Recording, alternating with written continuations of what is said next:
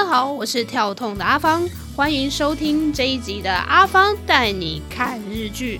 我们今天要开始一个全新的系列，叫做《阿宅出游去》。听到这个名字呢，就知道，因为我们所有的系列名称啊，都会跟旅游有关系。好，所以每个系系列呢，我们都会帮它取一个跟旅游有关的名字。那说到阿宅的话呢，也许大家会想到说，嗯，那应该是宅在家里面都不出门吧？其实呢，这个 otaku 它原本在日本诞生的时候啊，是专指一些流行文化的爱好者。比如说漫画啦、动画啦、偶像啦、科幻啦、特色、电脑电玩、猜谜啦、铁路啊、格斗技这一类，就是有非常明显的兴趣嗜好，然后而且呢，对这方面非常的熟悉的一群人。那后来呢，不知道为什么大家就对他有一种，像大家都会闷在家里不出门啊，然后可能呃。不修边幅啊，等等的，也许有这样的印象啊。但是我觉得呢，如果大家对阿芳有这样印象的话呢，也没有关系，因为阿芳以前本来就是嗯走这种路线的哈。但是那是在转型为阳光导游之前的事情了。那现在呢，嗯，因为疫情的关系出不去，对不对？所以呢，我们又常常待在家里。那待在家里，有些人说会不会很无聊啊？No No No No No，没有这种事情，待在家里可好的嘞。待在家里呢，我们有很多日剧，有很多漫画。有很多动画可以看，尤其是啊，现在看日剧、看漫画的时候，都有非常好的借口说呢，因为我是为了我的 podcast 啊，因为我们之后可能要拍相关的片呐，有没有很开心？所以呢，各位朋友，为了让我们的频道能够有序经营，为了让我们能够实现我们斜杠人生，拜托大家一定要帮我们订阅、按赞、分享。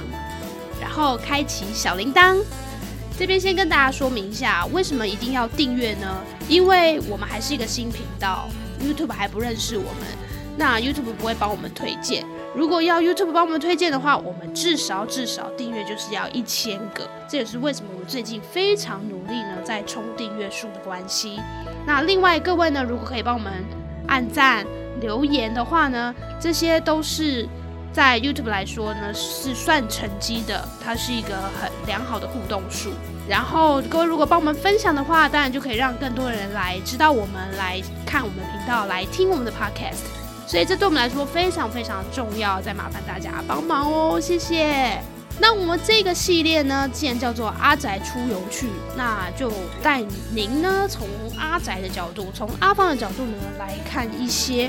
蛮不错的一些作品，好，所以呢，这个系列除了日剧以外，我们还会有动画、漫画作品的介绍。这个系列首先要介绍的是，有一部日剧现在正在未来日本台播出中，叫做《漫画出版小姐》。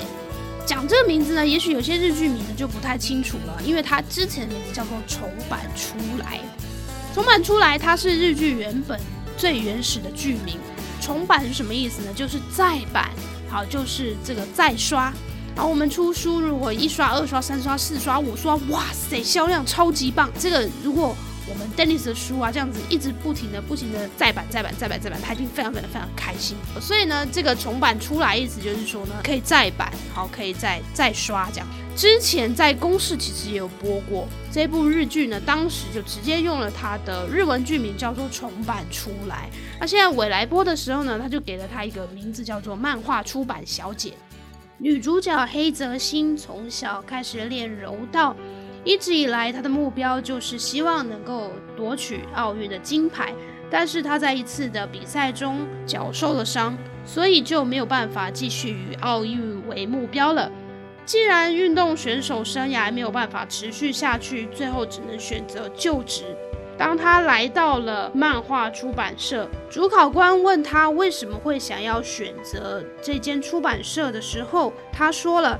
因为他一开始是看漫画而开始练柔道的，而之后呢，出国比赛啊，也是因为有漫画的关系，跟国外的选手可以交流，而且呢，他自己练习过后也会常常看漫画来调整心情，所以他希望呢，能够未来也出版一部能够让大家开心的漫画。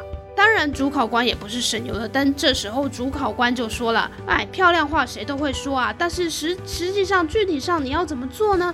正当他呢有点支支吾吾，不知道该怎么回答的时候，这时候有一个男人拿着扫帚冲进来，冷不防呢就往他这边要劈去。这时候呢，他马上从椅子上站起来，给这个男人一个过肩摔。摔下去之后才知道，原来那那个。看起来像扫地逻辑上的人，其实是社长变装的。因为社长呢，在这边看每一个人面试前跟面试之后的表现来评断一个人。例如说，一个人原本可能是畏畏缩缩的，但是呢，他在面试的时候硬是把自己呢。伪装成一个非常正向，然后非常的有自信的人，在之后呢，当在工作上遇到挫折的时候，也许他就没有办法继续下去了。而社长呢，自己冲进来也是想要看看这个女孩子究竟有多大的能耐。那本来女主角黑泽心觉得，哇塞，我竟然把社长过肩摔啊！我看这应该惨了吧！拜托拜托，一定要奇迹出现，一定要让我可以顺利的面试成功。结果后来呢，他就真的进入了这个漫画出版社。这个部分阿芳也是非常有感觉的。像小时候啊，我就因为看了《足球小将义》，又或是翻译成《足球小子》，开始踢足球。哦，后来呢，又看了什么？看了《灌篮高手》。好，所以以前呢，那个时候我们国小下课的时候啊，我都每一节下课，通通跑去打篮球。然后，嘿，说起来你们可能不相信，阿芳当年还曾经待过我们学校校队哦。柔道相关的作品，阿芳是看《柔道英词》，那时候也一起看了体操的作品。所以每次奥运的时候啊，我都会很喜欢看体操项目。话题继续回到日剧里面。第一集，身为新人的女主角，目前还没有办法负责任何一位漫画家，于是她就跟着前辈去拜访了一位大师。这位大师呢，几十年来如一日，从来不会延迟交稿，甚至呢还会提前交三个礼拜份的连载。所以对编辑来说呢，负责这位大师真的是一件非常轻松的事情。但是有一天，大师看到了网络上对他的批评，说呢他已经跟时代脱节了，说他的漫画内容呢是不被需要的，说他根本就是过气了，甚至呢有很多人就开始批评说呢他的画风，他的画看起来呢就是不协调。大师看到了这些批评之后呢，他突然自信全部丧失，一蹶不振。而这时候，我们女主角呢，刚好有一次机会看到这个书店里面展示着佛像的照片。原来呢，佛像从底下往上看的时候，角度不一样，看起来的感觉也就不相同。